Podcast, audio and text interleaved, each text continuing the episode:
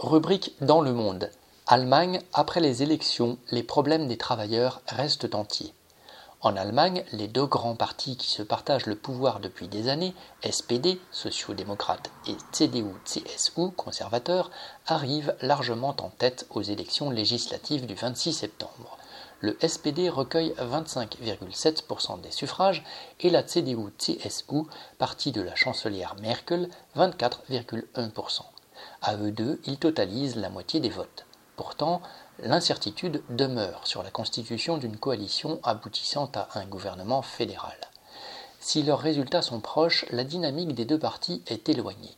Il y a six mois, le SPD plafonnait autour de 15% dans les sondages et a fait une remontée inattendue. La CDU n'a cessé de baisser et réalise un score lamentable pour elle. Jamais dans l'histoire de la RFA, elle n'avait terminé sous les 30%. Le soir des élections, les têtes de liste des deux partis, Olaf Scholz, SPD, et Armin Laschet, CDU, prétendaient chacun pouvoir former un gouvernement. C'est dire que le conservateur Laschet n'avait pas renoncé à la chancellerie. Dans ce contexte, les partis arrivés troisième et quatrième, à savoir les Verts, passés de 9% des voix en 2017 à 14,8% cette fois, et la droite dite libérale du FDP, 11,5%, sentent leur heure venue. En désaccord sur bien des points, Verts et FDP ont de bonnes chances d'appartenir au futur gouvernement dans une coalition à trois dont le chef de file, qu'il soit du SPD ou de la CDU, reste incertain. Leur envie d'aller à la mangeoire est si grande qu'ils seront certainement inventifs dans l'art du compromis. La FD, Alternative für Deutschland, extrême droite, entrée avec fracas au Bundestag pour la première fois en 2017, recule un peu, passant de 12,6% des voix à 10,3% mais cela confirme un enracinement à un niveau inégalé depuis l'après-guerre. La question des migrants n'étant heureusement guère présente dans le débat, l'AFD a tenté de surfer sur le mécontentement contre les mesures sanitaires, promettant de faire tomber le masque et n'hésitant pas à se présenter en défenseur de la liberté. Une semaine avant le scrutin, un homme a abattu un jeune employé d'une station-service parce que ce dernier lui avait demandé de porter son masque.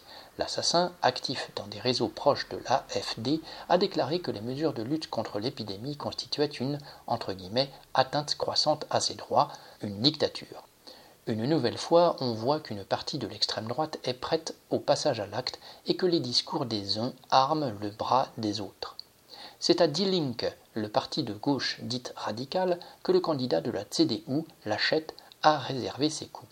Die Linke, se prononçant pour la sortie de l'OTAN et soutenant l'initiative de Berlinois pour l'expropriation avec indemnité de grandes sociétés immobilières, Lachette a dessiné le tableau d'une Allemagne isolée sur la scène internationale, dont les patrons s'enfuiraient et dont les logements partiraient à volo. Cette campagne, complaisamment relayée par des médias, a-t-elle porté ses fruits? Die Linke vient de subir une baisse brutale de son électorat, ne totalisant plus que 4,9% des voix contre 9,2% en 2017. Sans doute, cette chute est-elle liée aussi au petit courant vers le SPD et les Verts, mais l'absence de perspective proposée par Die Linke aux travailleurs, puisqu'elle n'espère qu'une participation au gouvernement, a pu jouer son rôle. Par ailleurs, Die Linke, se voulant pourtant la représentante des pauvres, notamment à l'Est, a vu une partie de ses porte-paroles prendre des positions hostiles à l'arrivée des migrants. Quoi qu'il en soit, dans la sphère des dirigeants politiques, Merkel reste en poste le temps qu'une coalition se forme permettant la mise en place d'un gouvernement. Le résultat des tractations politiciennes, quel qu'il soit, ne changera rien à la situation du monde du travail qui n'a cessé de se dégrader. La crise économique et sanitaire a signifié en Allemagne aussi des plans de licenciement, notamment dans l'automobile, et la chute du pouvoir d'achat des classes populaires livrées au travail précaire et aux baisses des salaires en même temps qu'à la montée des loyers.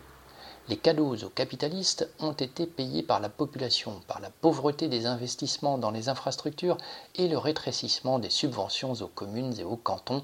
La catastrophe climatique du début de l'été en a été un exemple douloureux il est certain que les grands partis bourgeois aux commandes continueront cette politique anti-ouvrière. Alice Morgan